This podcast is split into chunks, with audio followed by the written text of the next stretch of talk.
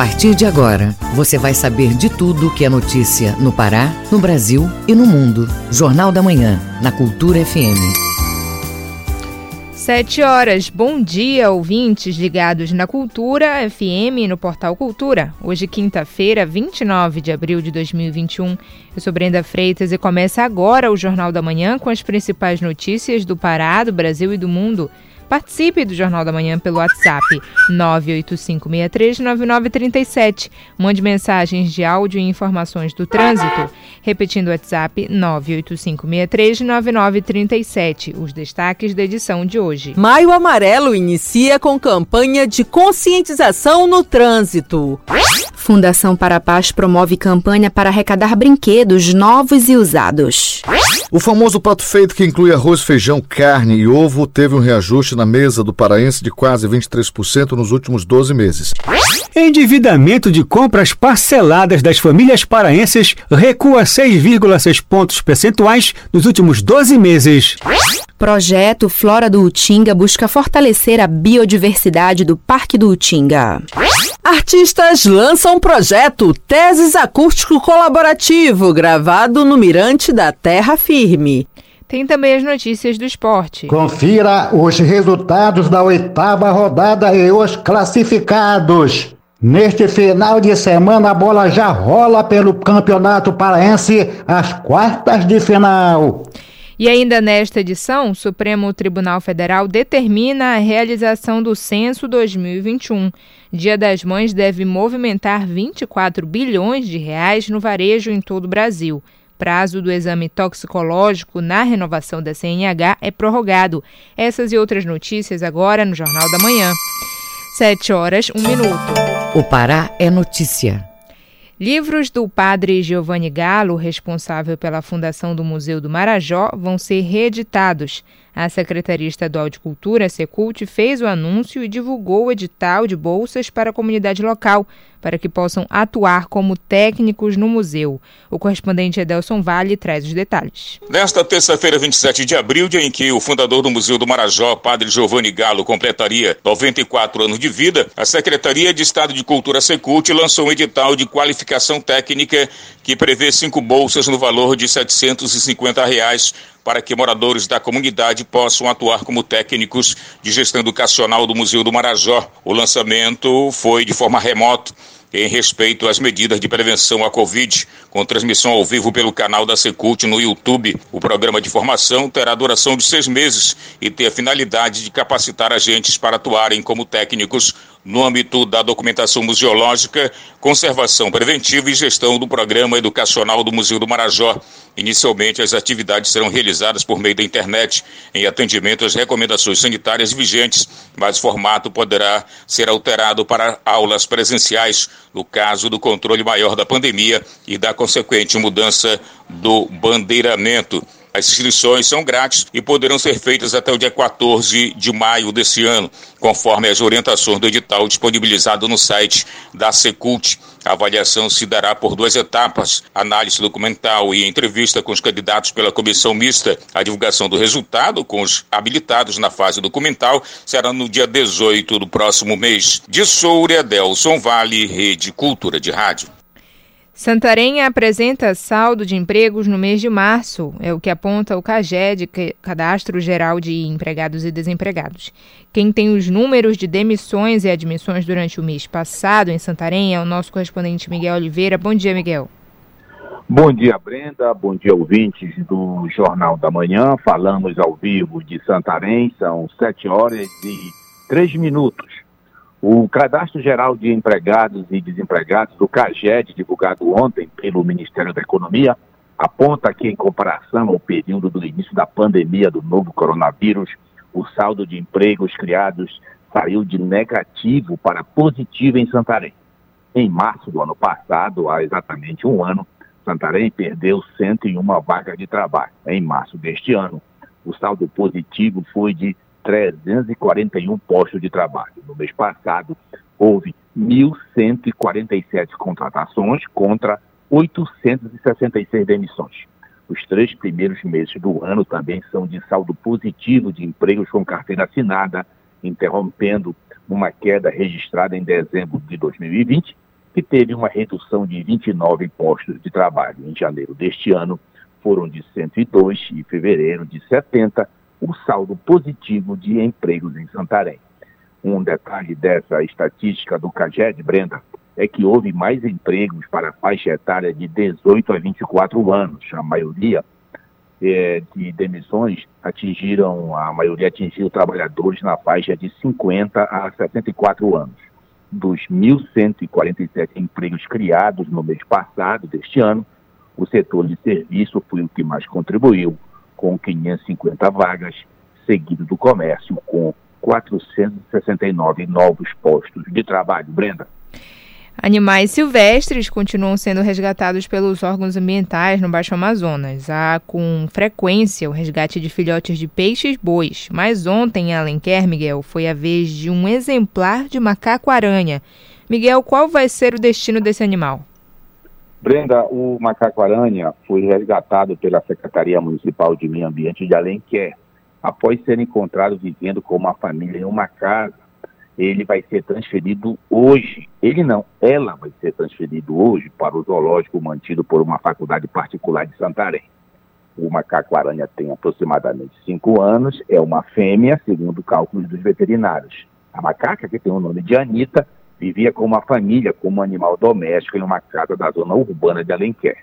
A Secretaria de Meio Ambiente chegou até o cativeiro após denúncias anônimas. A Anitta vivia, vivia em uma espécie de gaiola e dormia em uma rede. O animal, quando ainda era filhote, foi capturado de uma área rural de Alenquer, onde a família morava originalmente. A mãe da macaca Anita foi morta em ações de caça predatória e a família acabou adotando o filhote. Outro mamífero resgatado com frequência é filhote de peixe-boi. O animal muitas vezes é encontrado enrolado em redes de pesca.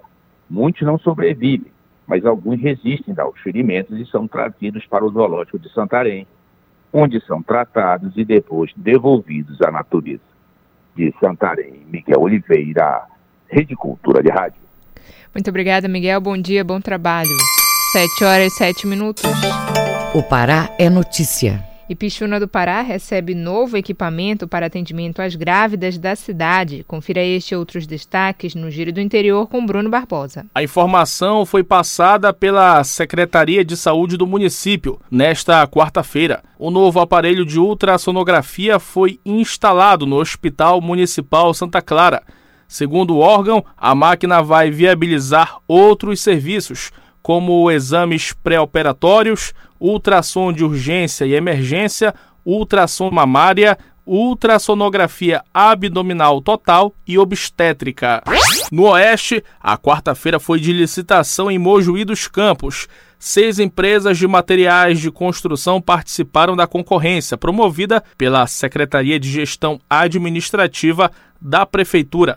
Segundo o Poder Executivo, o Tribunal de Contas dos Municípios acompanhou a disputa não foi informado quando será publicado o empreendimento vencedor. Enquanto isso, após reunião entre Secretaria de Educação e representantes de alunos do município, ficou definido o início da linha de ônibus que vai operar entre a cidade e Santarém, em caráter provisório, auxiliando o transporte dos estudantes universitários. A licitação desse serviço será feita em breve.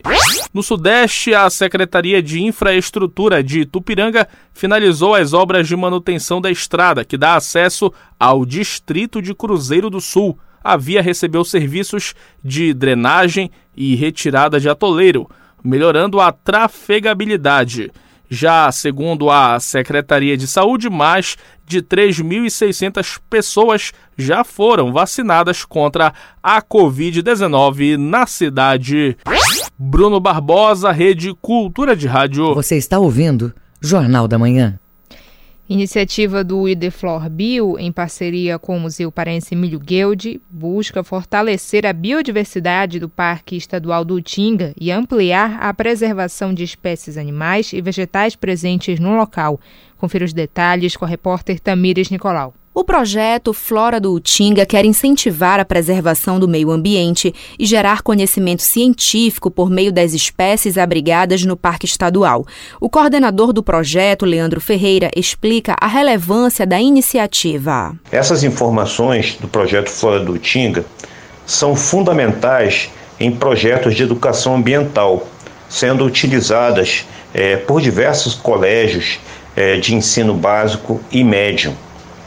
E também para orientação dos visitantes, porque eles só vão se interessar pelo parque se eles tiverem um conhecimento do que existe dentro desse parque. Ou seja, só através do conhecimento sobre a flora e fauna é, do Parque do Utinga, nós vamos mostrar para a população a grande importância que esse parque tem. As descobertas científicas do projeto são essenciais para o desenvolvimento ambiental do Pará e reforçam a importância de realizar pesquisas e levantamentos biológicos nas áreas de conservação. A diretora de Gestão e Monitoramento de Unidades de Conservação do Ideflor Bio, Socorro Almeida, comenta a importância dos estudos. Nós conseguimos dividir os espaços, proteger aqueles espaços onde foram encontradas ou descobertas ou redescobertas algumas espécies que merecem proteção especial, que merecem uma atenção especial. E a partir daí, nós controlamos a visitação dentro do parque e a partir também dessas informações é que nós destinamos é, especial atenção para aquelas espécies que realmente merecem especial atenção, como é o caso de algumas espécies que vêm sendo identificadas aqui nessa região. O Parque do Utinga abriga quase 700 espécies de fungos e plantas, sendo a grande maioria registradas a primeira vez no estado. Tamiris Nicolau, Rede Cultura de Rádio. Ações de conscientização no trânsito marcam a campanha do Maio Amarelo no Pará este ano, o movimento vai promover reflexão sobre atitudes como a prática do respeito, responsabilidade e boa convivência no trânsito. Vamos conferir as informações com a repórter Joana Melo. O mês de maio chega com ações importantes para garantir um trânsito mais seguro e com menos vidas perdidas.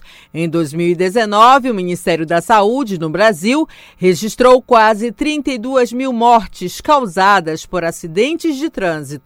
O presidente do Observatório de Segurança Viária, José Aurélio Ramalho, ressalta a importância do movimento Maio Amarelo para mudar essa realidade. O movimento Maio Amarelo, ele acontece todo ano com o intuito de motivar a sociedade, o cidadão, o poder público, a iniciativa privada a ficar um pouco mais atenta a questões do trânsito. Do mesmo jeito que nós temos os protocolos aí da Covid, né, para você manter o distanciamento, usar máscara, usar o álcool em gel. No trânsito também temos os protocolos, que é usar a faixa de pedestre, usar o cinto de segurança, não ultrapassar o limite de velocidade. A campanha do Maio Amarelo em 2021 traz o tema Respeito e Responsabilidade.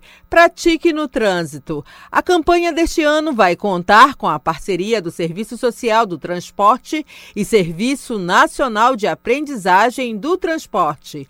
A diretora executiva nacional do CERT Senat, Nicole Goulart, fala mais sobre a missão do serviço para a formação e treinamento de motoristas profissionais no Brasil. Esse ano, né, com o tema Respeito e Responsabilidade Pratique no Trânsito, a gente vem com a reflexão sobre atitudes que têm faltado nos últimos tempos, em diversos ambientes de convivência, incluindo o trânsito. Então a gente entende que é o nosso papel aí do SESC, do Senat, promover é, qualificação profissional pelos nossos cursos e atendimentos na saúde para contribuir para um trânsito mais seguro. Este ano, o Observatório Nacional de Segurança Viária disponibiliza 23 peças publicitárias para toda a sociedade fazer parte deste movimento a favor da vida e do trânsito seguro para todos. Joana Melo, Rede Cultura de Rádio. 7 horas 14 minutos. Ouça a seguir no Jornal da Manhã. Prazo do exame toxicológico na renovação da CNH é prorrogado. Cultura FM é que você ouve primeiro, a gente volta já. Estamos apresentando Jornal da Manhã.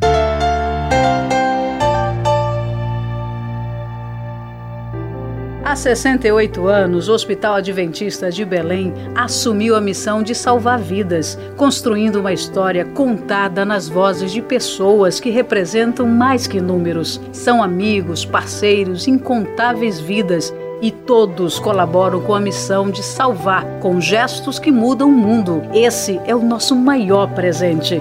Hospital Adventista de Belém. Há 68 anos, salvar é a nossa natureza. Equatorial Pará apresenta Para Live ao vivo de casa, segunda temporada, com grandes nomes da música popular paraense, apresentados em seis episódios sempre às sextas-feiras, às sete e meia da noite, na TV Cultura, Canal 2 e no YouTube e Facebook da Equatorial Pará. Essa semana teremos o embalo pop de Raidol e o samba amazônico de Arthur Espíndola. Participe do programa, é ao vivo. Manda mensagem que a gente vai curtir juntinho. Tô te esperando, hein?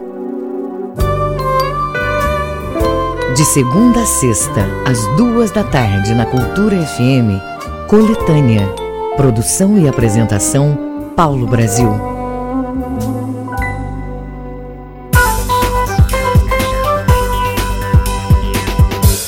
Voltamos a apresentar Jornal da Manhã. Previsão do tempo.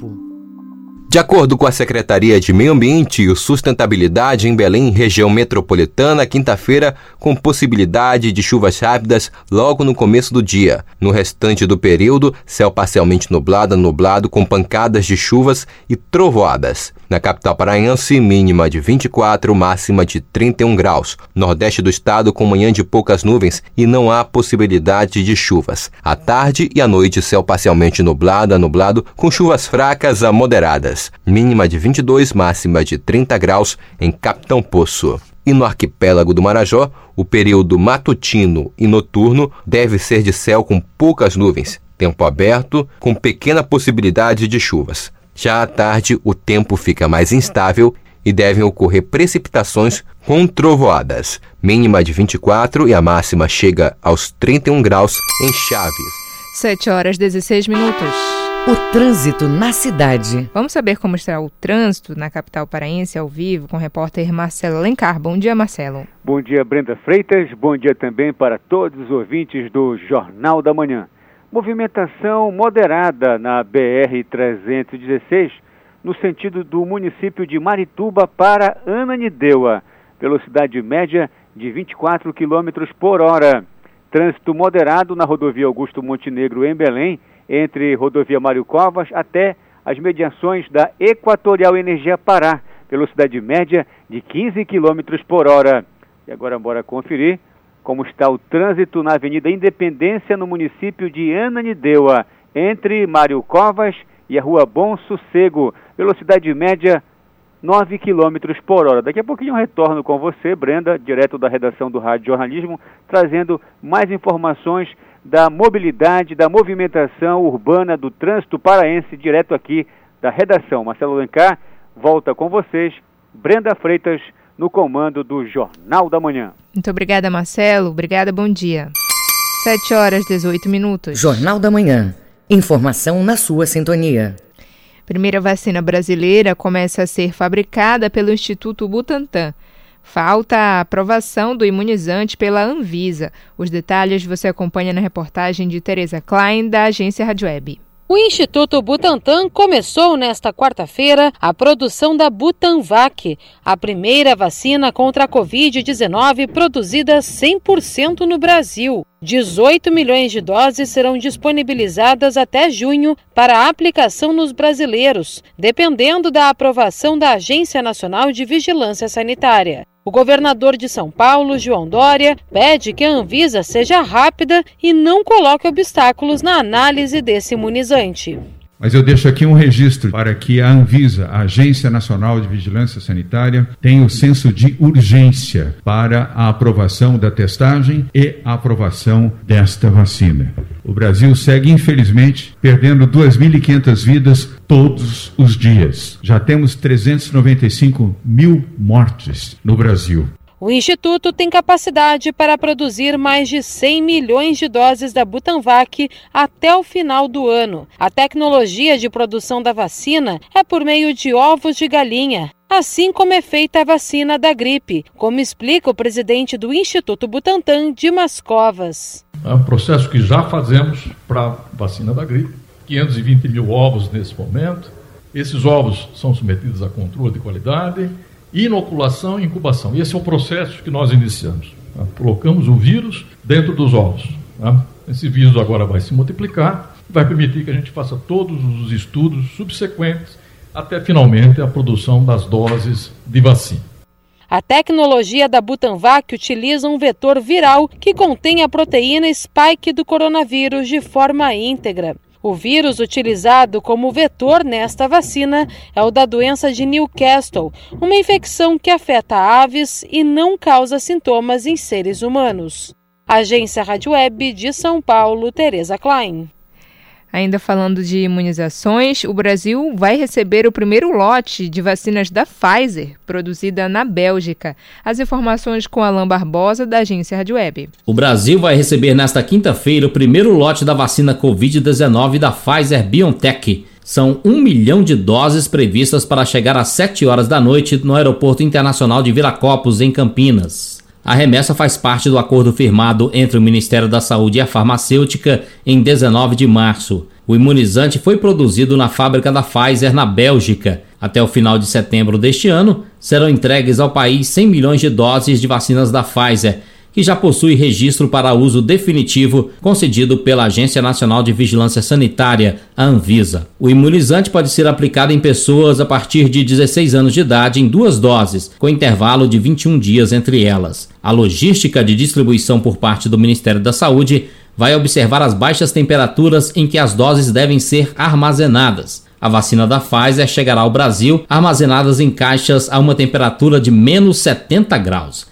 Já os estados vão receber as doses do imunizante armazenadas entre menos 25 e menos 15 graus. Elas podem ficar nesta faixa de temperatura por até 14 dias. No entanto, assim que os imunizantes chegarem nas salas de vacinação, a aplicação na população deve ocorrer em até 5 dias, pois na rede de frio nacional as temperaturas vão de 2 a 8 graus positivos. A distribuição desse lote inicial será feita em duas etapas. Primeiro, estados e Distrito Federal vão receber vacinas para a primeira dose. Uma semana depois, receberão os lotes para a segunda dose. No entanto, a aplicação na população deve respeitar o intervalo de 21 dias. Por conta de toda a logística de armazenamento, o Ministério da Saúde está orientando que essa primeira remessa de vacinas da Pfizer seja utilizada nas capitais. Se possível, a vacinação deve ocorrer em unidades de saúde que possuem câmaras refrigeradas cadastradas na Anvisa. A previsão é de que a distribuição para as 27 capitais do país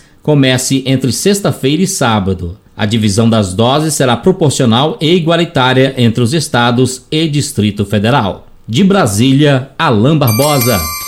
7 horas 22 minutos. Jornal da Manhã. Você é o primeiro a saber.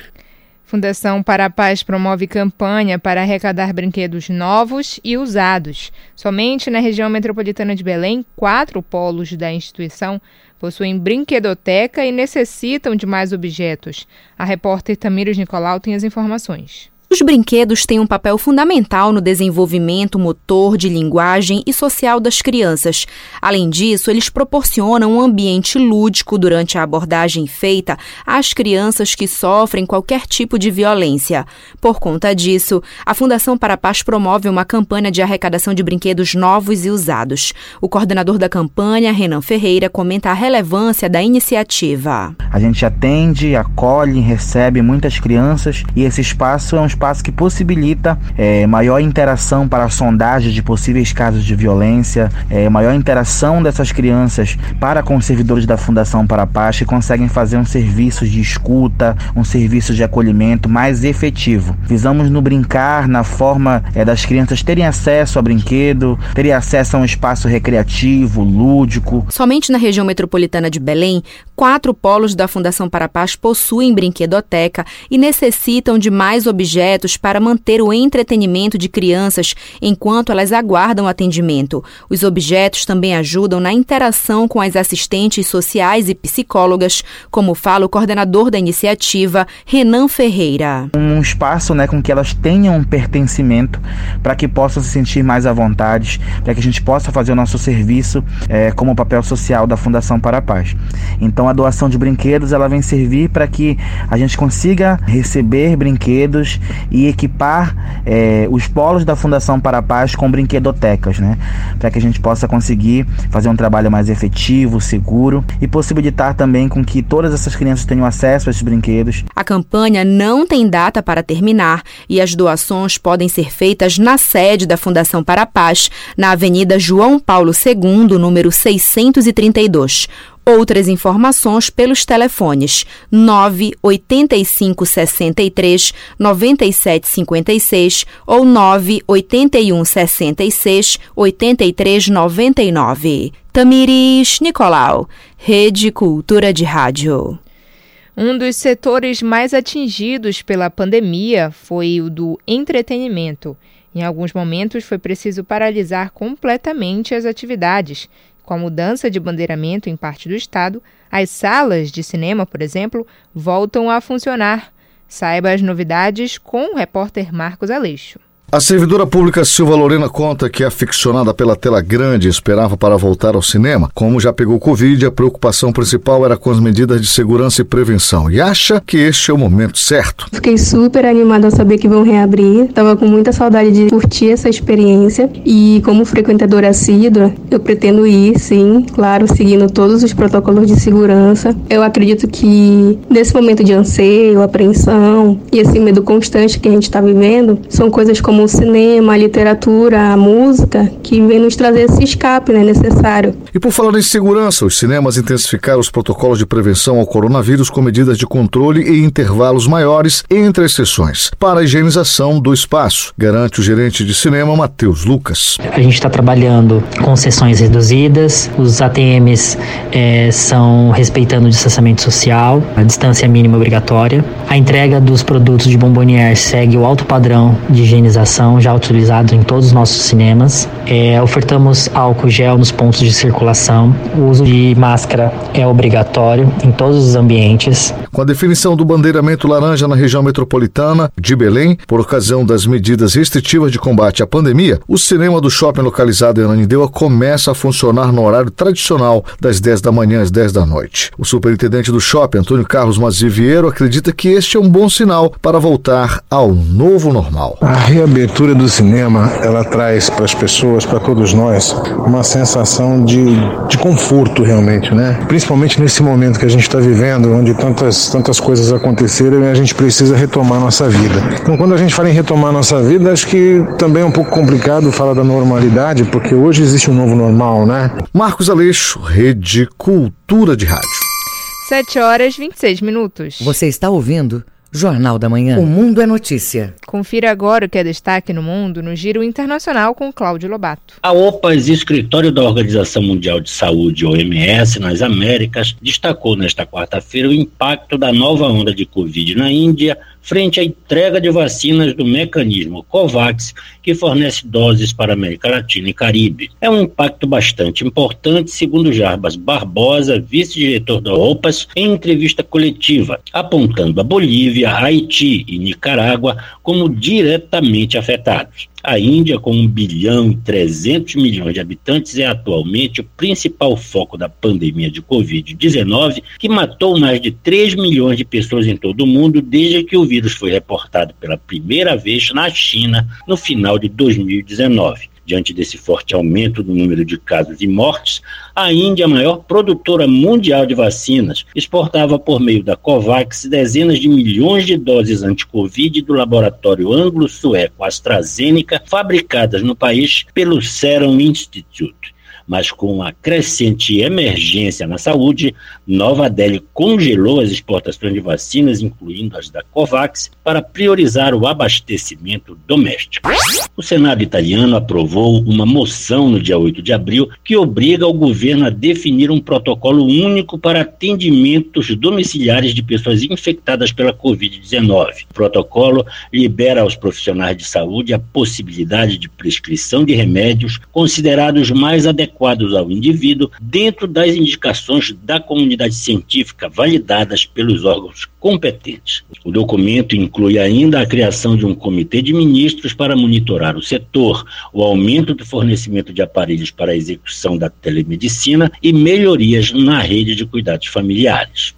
O presidente da Somália, Mohamed Abdullahi Mohamed, pediu na manhã desta quarta-feira, noite de terça no Brasil, o retorno ao diálogo e a realização de eleições no país africano que vive o pior episódio de violência política nos últimos anos devido ao prolongamento do seu mandato. O presidente se dirigirá ao parlamento no sábado para obter a aprovação do processo eleitoral e pede que os atores políticos realizem discussões urgentes sobre como a votação deve ser conduzida, segundo seu discurso à nação, transmitido pela mídia pública. As tensões políticas dispararam desde o fim de mandato de Farmajo, que terminou em 8 de fevereiro sem a realização de eleições. Em 12 de abril, o parlamento votou uma lei que estende seu mandato por dois anos antes das eleições, o que irritou a oposição. Com informações da Reuters e a agência France Press, Cláudio Lobato, Rede Cultura de Rádio.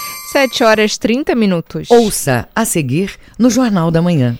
Confira os resultados da oitava rodada e os classificados. É daqui a pouco aqui na Cultura FM, a gente volta já. Jornal da Manhã. Você é o primeiro a saber. ZYD 233, 93,7 MHz. Rádio Cultura FM, uma emissora da Rede Cultura de Comunicação. Fundação Paraense de Rádio Difusão, Rua dos Pariquis, 3318. Base operacional, Avenida Almirante Barroso, 735, Belém, Pará, Amazônia, Brasil. Voltamos a apresentar Jornal da Manhã. Tábuas de Marés.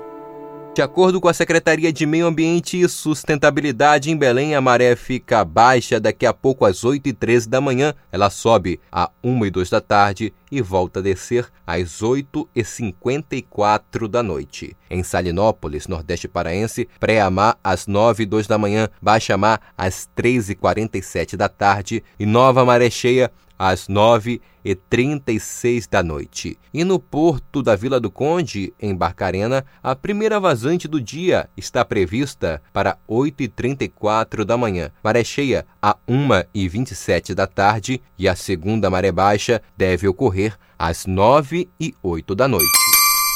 7 horas 32 minutos. Esporte. Confira os resultados da oitava rodada e os classificados. Neste final de semana, a bola já rola pelo Campeonato Paraense, as quartas de final. As notícias do esporte com Alexandre Santos. Nós começamos com o amadorismo. Federação de Futsal inicia jogos para encerrar calendário do ano passado. Manuel dos Santos Alves. A Federação de Futsal do Pará, FEFUSPA, está planejando voltar com jogos de futsal de base já neste final de semana. Segundo o diretor técnico Luiz Danoeiro, o projeto é realizar os jogos que faltam de 2020 em quatro finais de semana. Com isso, a programação deve começar sábado e domingo agora e terminar nos dias 20 e 21 de maio. A preocupação da Federação de Futsal do Pará é definir os representantes do Pará nas mais diversas categorias da Taça Brasil. Manuel Alves, para a Rede Cultura de Rádio. A bola rolou ontem à tarde seis jogos. Castanhal 2, Carajás 1, um, Tuna Luso Brasileira 5, Bragantino 3. O Paragominas perdeu em casa de 1 a 0 para o Remo. O Tapajós ganhou do Gavião que KTG de 2 a 1. O Paysandu venceu na Cruzul do Águia 1 a 0.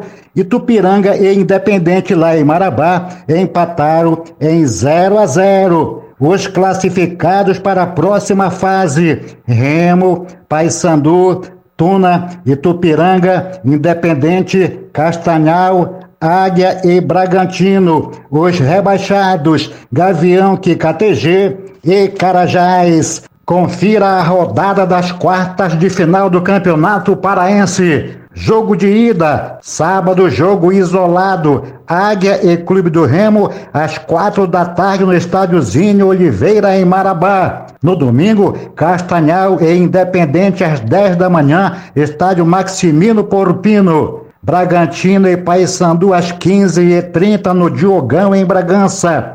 Itupiranga e Tuna, Estádiozinho Oliveira em Marabá. Jogos da volta, Remo e Águia, terça-feira às sete da noite no Baenão. Na quarta-feira, Paysandu e Bragantino às 19 horas na Curuzu. Tuna e Itupiranga às 15 horas no Souza e Independente e Castanhal às 4 da tarde no Estádio Navegantão em Tucuruí. Na Curuzu, o jogador Yuri falou a reportagem emocionado após a vitória bicolor.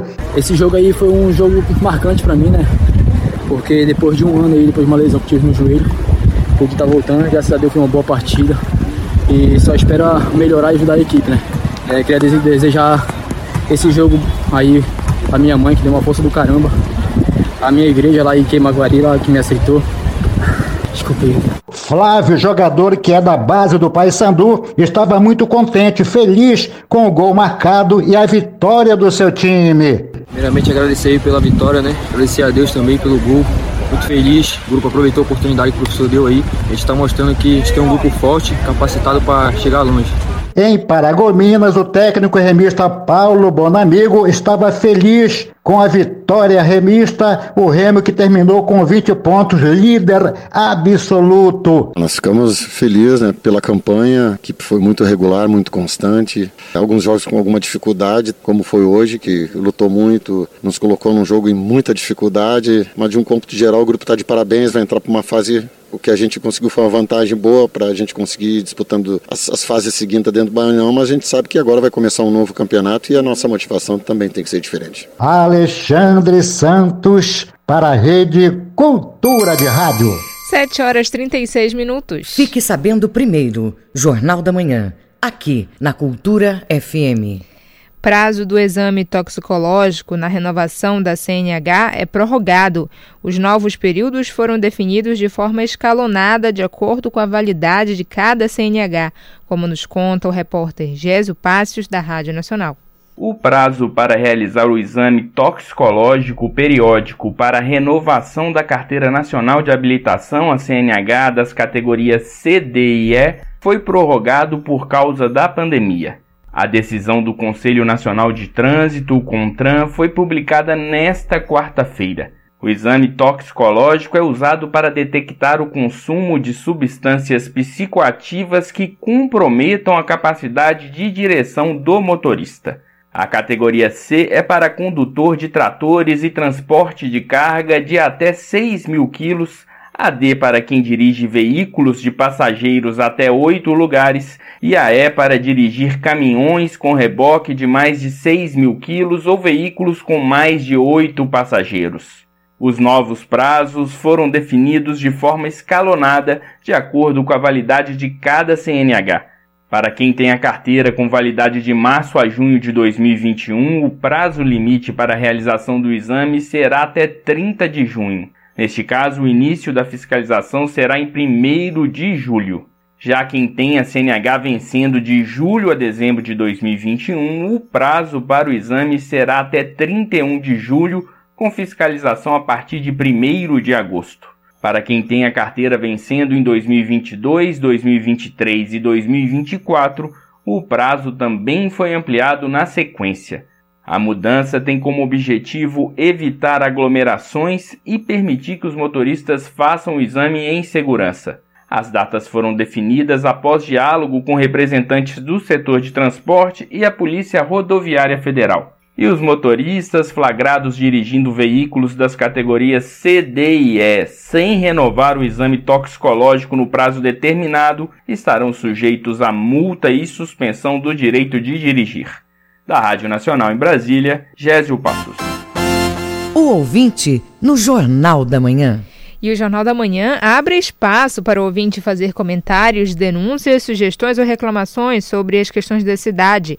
Quem participa hoje é o ouvinte Will Teixeira. Acompanhe. Eu sou Will Teixeira, morador do bairro da Pedreira. É, como ciclista, eu gostaria de destacar a iniciativa de revitalização das ciclofaixas que estão ocorrendo na cidade. No bairro da Pedreira, por exemplo, é, a gente vai ter a pintura da pista do meio de duas faixas reservadas para os ciclistas que ali frequentemente estão pedalando. Então, acho que é importante de destacar esse olhar, essa atenção para quem necessita se utilizar a bicicleta como meio de transporte. Muito obrigada, Will. E não se esqueça, participe do Jornal da Manhã, mande o seu WhatsApp para o número 98563-9937, repetindo o WhatsApp 98563-9937. O ouvinte no Jornal da Manhã. 7 horas 39 minutos. Os números da economia. Pesquisa feita pela Confederação Nacional do Comércio, em parceria com a FEComércio Pará, revela que o índice de dívidas das famílias paraenses diminuiu no último mês de março. O repórter Marcelo Alencar tem mais detalhes. O balanço mostra que os consumidores estão mais receosos em fazer novas dívidas. O valor de endividamento das famílias paraenses ficou em 58,7% no último mês de março, enquanto no mesmo período do ano passado estava em 65,3%. Mas essa redução não apresenta uma melhoria na vida financeira das famílias. A assessora econômica da Fé Comércio Pará, Lúcia Cristina de explica a importância da pesquisa para a organização da economia familiar e empresarial. Falando especificamente do consumidor e do empresário, para o lado do consumidor, a caracterização do endividamento ela é muito importante pelo lado do consumidor, porque ele precisa analisar alguns indicadores da caracterização do seu endividamento. Quanto da sua renda mensal já está comprometida com dívidas que foram feitas de formas parceladas para pagar quanto muito tempo mais à frente. Pelo lado do empresário, também são várias a importância do acompanhamento dos resultados dessa pesquisa. Por exemplo, não é interessante para o empresário um alto nível de endividamento e muito pouco uma inadimplência. Então, o empresário precisa estar acompanhando esses indicadores para que ele reprograme o seu próprio planejamento, o seu próprio estoque. Ainda segundo o levantamento da pesquisa da Fé Comércio Pará, em média, as famílias paraenses estão com 28,9% da sua renda comprometida com dívidas no momento atual. Em março de 2020, essa proporção era de 24%. A estudante de Ciências Contábeis, Milena de Souza Santos, aponta que durante a pandemia os produtos aumentaram muito de preço e não teve como evitar passar o cartão e pagar no parcelamento. As coisas elas mudavam muito de preço. Tipo assim, eu fui no mercado mês passado, tava um preço que já estava absurdo esse começo desse mês, eu já fui e já tá um outro preço, entendeu? Mais absurdo ainda. Então, às vezes, eu não tenho como marcar com tudo isso é, à vista, por exemplo. Aí tu mete o cartão de crédito, parcela. Nisso de parcela em parcela, chega um período que tu acumulou um monte de parcela. Segundo os especialistas, os principais endividamentos são cartão de crédito 76,2%, carnês ou boletos 20,9%, financiamento de carro carro 7,8% e crédito consignado 6,7%. Marcelo Alencar, Rede Cultura de Rádio. O custo da alimentação do paraense está elevado. Um dos reflexos dessa situação é no aumento do custo do tradicional prato feito. Saiba detalhes com o repórter Marcos Aleixo. O famoso prato feito que inclui arroz, feijão, carne e ovo teve um reajuste na mesa do paraense de quase 23% nos últimos 12 meses. A pesquisa é da Fundação Getúlio Vargas. O aumento foi provocado pelo preço do feijão, que chegou a 60% de elevação, e o arroz a 61%. A cozinheira Francisca Sarraf costuma comprar o famoso prato feito e percebeu que agora tem que gastar mais. Se dependesse só de mim, eu comia feijão uma vez só no mês, mas como aqui tem mais pessoas mais dependentes, o feijão também ele dá uma reforçada na alimentação. Eu continuo comprando, sim, só que eu diminuí mais, né, o tanto que eu comprava e tento é, não perder nada dele, entendeu? Quando tem sobras de dois dias, eu faço sopa de feijão, faço, eu vou inventando. A artesã Sâmia Freitas tem o hábito de comer fora de casa. Ela disse que sentiu no bolso o aumento, mas afirma que ainda é vantagem vantagem se alimentar na rua. Mesmo com esse valor alterado, né, eu não deixei de comprar, porque mesmo assim ainda sai mais em conta do que se eu comprasse para fazer em casa, porque eu ia perder muito tempo. E como eu trabalho todinho, eu não tenho esse tempo. Então, para mim fica mais viável continuar comprando marmita mesmo com o valor aumentado. Ainda de acordo com a Fundação Getúlio Vargas, o dólar alto estimula as vendas para fora e deixa os produtos ainda mais caros em reais, principalmente alguns itens da cesta básica. Marcos Aleixo, Rede Cultura de Rádio. Dia das Mães deve movimentar 24 bilhões de reais no varejo em todo o Brasil. As informações com Alexandra Fiore, da agência Rádio Web. A crise gerada pela pandemia do coronavírus não deve afetar quem quer presentear no Dia das Mães, é o que revela uma pesquisa da Confederação Nacional de Dirigentes Logistas, CNDL, e do SPC Brasil, em parceria com a Offerwise Pesquisas. 77% dos consumidores devem realizar pelo menos uma compra. Em 2019, um ano antes da da pandemia, o índice era de 78%. A expectativa é movimentar 24 bilhões e 300 milhões de reais nos segmentos do comércio e serviços. Para o gerente executivo da CNDL, Daniel Sakamoto, é uma oportunidade para empresários que tiveram as vendas afetadas. Exatamente. O setor empresarial pode comemorar, principalmente aqueles que trabalham com roupas, calçados, perfumes, cosméticos, que são os itens mais procurados nessa data do Dia das Mães porque realmente a estimativa é de aproximadamente 24 bilhões de reais uh, sendo movimentado nesse período do Dia das Mães, com mais de 120 milhões de brasileiros indo às compras. Então é uma oportunidade, sim, da gente retomar um pouco dessas vendas e uma boa notícia para o setor empresarial. Embora o percentual de consumidores que devem ir às compras seja maior do que no ano passado, que foi 68%, a maior parte está receosa em aumentar gastos. 34% dos consumidores esperam gastar menos do que no último ano, enquanto 30% planejam gastar o mesmo valor. Entre os motivos, o cenário econômico pior que no último ano e o orçamento apertado. Bom, a gente avalia que essa cautela ela existe e ela é pertinente né? O país atravessa uma, uma crise econômica grave, a retomada dos empregos não veio ainda como a gente gostaria. O número de pessoas que possui conta em atraso e nome sujo continua grande. Então, é, gastar menos é um bom sinal no sentido de evitar dívidas e não deixar de comprar alguma coisa para sua mãe. Ainda segundo a pesquisa, roupas, calçados e acessórios são os líderes na preferência de quem vai presentear a mãe nesse ano e a intenção de gasto médio é de 197 reais. As lojas físicas aparecem como o principal local de compras dos brasileiros. 69% afirmaram que pretendem comprar em shopping centers ou lojas de rua. A internet aparece como local de compra para 57 17%. Outra constatação do estudo é que a maioria dos consumidores pretende não se endividar, dando preferência para pagamento à vista. Agência Rádio Web de Brasília, Alexandra Fiore. 7 horas 47 minutos. Ouça a seguir no Jornal da Manhã. Supremo Tribunal Federal determina a realização do Censo 2021 Cultura FM, que você ouve primeiro, a gente volta já. Estamos apresentando Jornal da Manhã.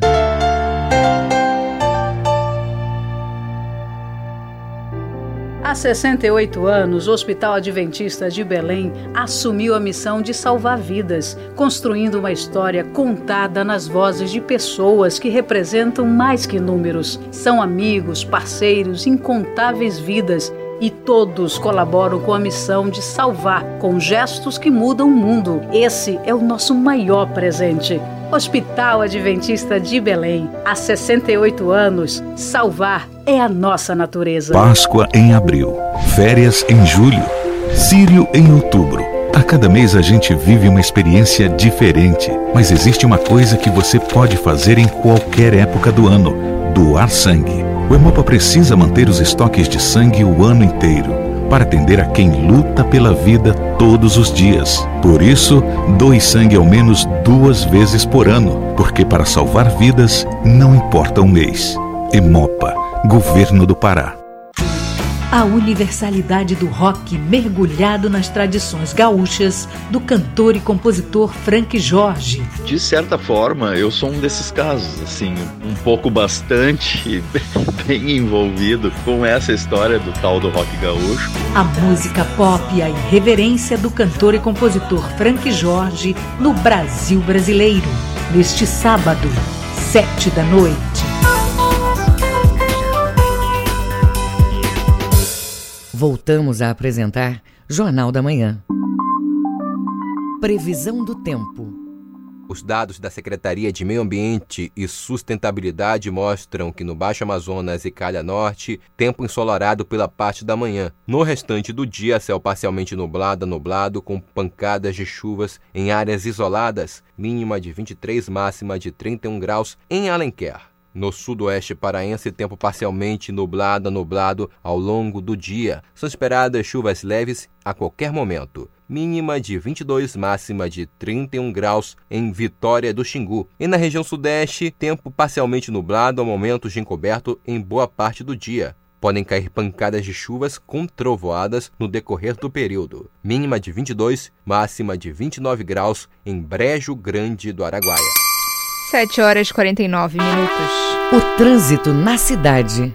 Vamos mais uma vez acionar o repórter Marcelo Alencar, que tem informações do trânsito na capital paraense. Bom dia, Marcelo. Exatamente, Brenda. Voltamos a falar é, direto aqui da redação do Rádio Jornalismo para informar que o trânsito está moderado na Avenida Tavares Bastos, entre Almirante Barroso e Pedro Álvares Cabral, com velocidade média de 19 km por hora. Trânsito moderado na Avenida Almirante Barroso, entre a Tavares Bastos e Travessa Angostura com velocidade média de 24 km por hora. Trânsito moderado na Avenida João Paulo II, entre Doutor Freitas e Travessa Mauriti, com velocidade média de 18 km por hora. E para a gente encerrar, trânsito intenso na Avenida Generalíssimo Deodoro, com velocidade média de 6 km por hora. Marcelo Lencar, diretor da redação do Rádio Jornalismo, para o Jornal da Manhã, retorna com vocês no comando Brenda Freitas do Jornal da Manhã. Muito obrigada, Marcelo. 7 horas e 50 minutos. Os números da economia. Vamos aos indicadores econômicos do dia com Cláudio Lobato. O Ibovespa, principal índice da Bolsa de Valores brasileira, registrou alta de 1,39% aos 121.052 pontos, recuperando-se da queda de 1% no pregão desta quarta-feira. Os olhos do mercado estavam voltados à reunião de política monetária do Fed, em que o Comitê Federal de Mercado Aberto, FOMC, decidiu não mexer nos juros nem em seu programa mensal de compra de títulos o banco reconheceu a força crescente da economia dos Estados Unidos, mas não deu qualquer sinal de que está pronto para começar a reduzir seu apoio à recuperação. Vários analistas defendem que a perspectiva de juros baixos por mais tempo nos Estados Unidos tende a favorecer o apetite por ativos mais arriscados, uma vez que os investidores passam a buscar rendimentos mais elevados em outros países entre os ruídos domésticos, destaca-se a instalação da CPI, a Comissão Parlamentar de Inquérito da Covid, e a escolha do senador Renan Calheiros como relator, que já sinalizou que não deve pegar leve com o governo federal no decorrer dos trabalhos. Em segundo plano, ficou a notícia de mudanças no Ministério da Economia anunciadas por Paulo Guedes. O ministro negou ter havido pressão política para a saída de Valderi Rodrigues do cargo de secretário especial da Fazenda, agora ocupado por Bruno Funchal, e destacou o desgaste natural como um dos fatores para as alterações. Com investidores atentos ao Fed, o Federal Reserve, Banco Central dos Estados Unidos, o dólar terminou o dia em queda de 1,82%, cotado a R$ 5,36 na venda. É o menor valor de fechamento para a moeda norte-americana desde o dia 2 de fevereiro. O euro fechou a sessão em baixa, de 1,48%, cotado a R$ 6,50 na venda. O grama do ouro hoje custa R$ 307,31 e o rendimento da caderneta de poupança com aniversário nesta quinta-feira é de 0,5%. Cláudio Lobato, Rede Cultura de Rádio. 7 horas e 52 minutos. Política. STF determina a realização do censo 2021. O estudo socioeconômico do país havia sido cancelado por conta de cortes no orçamento federal. Reportagem de Carolina Prazeres, da agência Rádio Web. O ministro Marco Aurélio Melo, do Supremo Tribunal Federal, determinou nesta quarta que o governo federal tome as providências necessárias para que o censo demográfico seja realizado. O ministro acolheu o pedido do governo do Maranhão, que acionou o STF na última terça para evitar a suspensão do censo 2021. O governador do Maranhão, Flávio Dino, declarou que a decisão do STF é uma vitória do Estado Democrático de Direito. Com isso, o direito à informação está assegurado, o princípio federativo, ou seja, os direitos dos estados e municípios também, e acima de tudo, a Constituição e a lei serão cumpridas no Brasil como devem ser. É uma vitória do Estado Democrático de Direito e quero registrar o meu agradecimento à Procuradoria-Geral do Estado do Maranhão, que com mais essa vitória garantiu no Supremo Tribunal Federal um direito da população do Maranhão, da população de todo o nosso país. O procurador-geral do Estado do Maranhão e autor da ação, Rodrigo Maia, afirmou que a falta das informações do censo demográfico causa prejuízo para toda a sociedade. Bem, o ministro Marco Aurélio do Supremo Tribunal Federal ele reconheceu que, de fato, a União descumpriu uma obrigação constitucional de realizar o censo decenal, que é fundamental para que o Estado e os municípios, bem como a própria União, possam desenvolver políticas públicas fundamentais, como educação, saúde, segurança pública, e sem essas informações, os entes federados não têm condições de formular, avaliar e implementar essas políticas públicas, causando prejuízos incalculáveis para toda a sociedade, razão pela qual essa vitória decorrente de uma ação ajuizada pelo Estado do Maranhão, ela traz realmente dividendos positivos para toda a sociedade brasileira, em razão da pandemia do coronavírus, o censo, que seria realizado em 2020, foi transferido pelo governo federal para 2021. Na última sexta, dia 23, o secretário especial da Fazenda do Ministério da Economia, Valderi Rodrigues, adiou mais uma vez a realização do censo sob a justificativa de restrições orçamentárias. Agência Rádio Web do Maranhão, Carolina Prazeres. Ex-deputado Eduardo Cunha tem prisão preventiva revogada pela Justiça Federal da Quarta Região. Ouça na reportagem de Solimar Luz, da Rádio Nacional. O Tribunal Regional Federal da Quarta Região, TRF4, revogou nesta quarta-feira a prisão do ex-deputado federal Eduardo Cunha, réu em processos relacionados à Operação Lava Jato. Na decisão, os desembargadores revogaram a prisão preventiva que havia sido decretada em outubro de 2016 pela 13ª Vara Federal de Curitiba. A oitava turma do TRF-4 determinou a retirada da tornozeleira eletrônica, mas manteve a proibição de Cunha, que tem cidadania italiana, sair do Brasil. Com a decisão, o ex-deputado federal terá que entregar todos os seus passaportes à Justiça. A decisão de revogar a prisão preventiva do ex-deputado, que foi unânime no tribunal, atendeu a um pedido de habeas corpus impetrado pela defesa de Cunha. Em nota, a defesa disse que a decisão faz justiça ao ex-presidente da Câmara dos Deputados. Ainda em nota, os advogados de Cunha, Ticiano Figueiredo, Pedro Ivo Veloso, Rafael Guedes e Délio Lins e Silva ressaltam que o resultado mostra que as operações da Lava Jato não podem ser baseadas em presunções como forma de fundamentar prisões preventivas e que as regras do processo devem valer para todos, investigados, investigadores e juízes. Da Rádio Nacional no Rio de Janeiro, Solimar Luz. Banda Feira Moderna apresenta o primeiro Pocket Show online na próxima sexta-feira. Este é o primeiro registro do projeto como apresentação na íntegra da banda. Confira na reportagem de Cláudio Lobato. Movidos pela vontade de experimentar novos horizontes musicais, três amigos já com experiência decidiram montar um trabalho e partir para a cena musical de Belém. O circuito de bares e pubs vinha crescendo com várias bandas de rock. Então pensou-se um repertório diferenciado e dançante, mas com versões de clássicos da MPB, rock nacional e world music. Mas é o fundador da Feira Moderna, o tecladista John Gonçalves, quem conta melhor essa história. A banda surgiu em 2002, quando eu tive a ideia de formar uma banda para tocar música pop, dance e rock. Então eu convidei mais três amigos e depois conseguimos convidar uma cantora. O Pocket Show da banda Feira Moderna marca também a estreia de duas novidades: o seu novo canal do YouTube e a nova voz do grupo.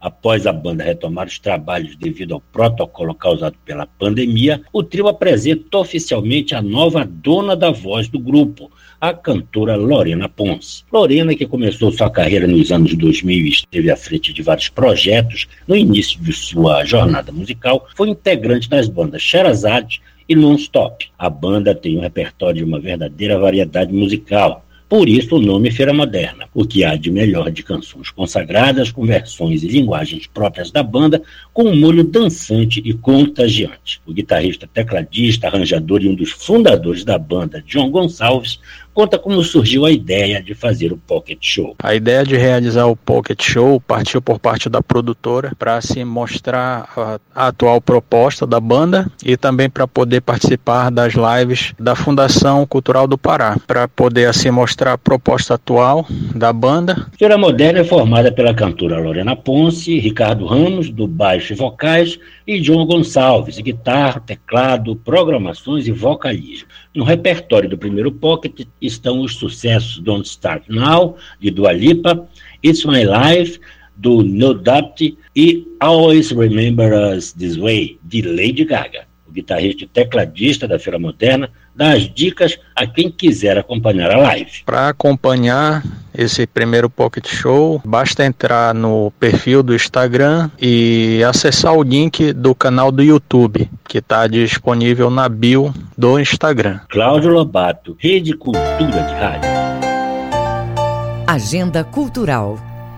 Projeto Teses Acústico Colaborativo reúne artistas da periferia de Belém. O lançamento é amanhã por meio das plataformas digitais de música e nas redes sociais. Vamos conferir as informações com Joana Mello. Eu tenho mais esse verso pra escrever. Meu O projeto Teses Acústico Colaborativo reúne compositores, rappers, produtores de áudio, produtores culturais, designers e filmmakers. A ideia é promover o encontro de artistas da periferia de Belém para retratar situações do cotidiano com muita música. O produtor da Black Mamba Records, Tião, fala mais da concepção musical do projeto. Bom, ele é composto por 10 artistas e cada artista tem um segmento musical que vai do hip hop, do lírico, do indie, da MPB. A ideia foi misturar todo mundo dentro de uma temática. Tem uma distribuição proporcional de homens e mulheres, né? O projeto também abraça, né, a bandeira LGBTQI+. As gravações do acústico iniciaram no final de janeiro no espaço do Mirante da TF, no bairro da Terra Firme. Mas artistas de outros bairros também estão presentes no trabalho, como a compositora Samela. Eu participo do projeto como um dos artistas que foram convidados a gravar o acústico. Então, eu compus né, uma parte da canção, como todos os artistas, e interpretei. E as gravações foram muito legais, assim. Pelo menos eu conheci a maior parte da galera no dia da gravação, né? E isso que foi surpreendente, porque apesar de todo mundo estar se conhecendo naquele momento, tivemos uma conexão, uma interação muito legal. O lançamento do projeto Teses Acústico Colaborativo é nesta sexta-feira, às 11 horas da manhã, no Instagram, arroba Black Mamba Rec e no canal do YouTube Black Mamba Records. Joana Melo, Rede Cultura de Rádio. Vamos um tacacá, pode tacar carraba pra cá, vou acariciar, eu te prometo, se eu tiver 8 horas 1 minuto, termina aqui o Jornal da Manhã desta quinta-feira, 29 de abril de 2021. A apresentação foi minha, Brenda Freitas. Se você quiser ouvir essa ou outras edições do Jornal da Manhã, acesse a conta do Jornalismo Cultura no cashbox.fm. Outras notícias você confere a qualquer momento na nossa programação. Acompanhe agora o Conexão Cultura. Uma excelente quinta-feira para você e até amanhã. O Jornal da Manhã é uma realização da Central Cultura de Jornalismo.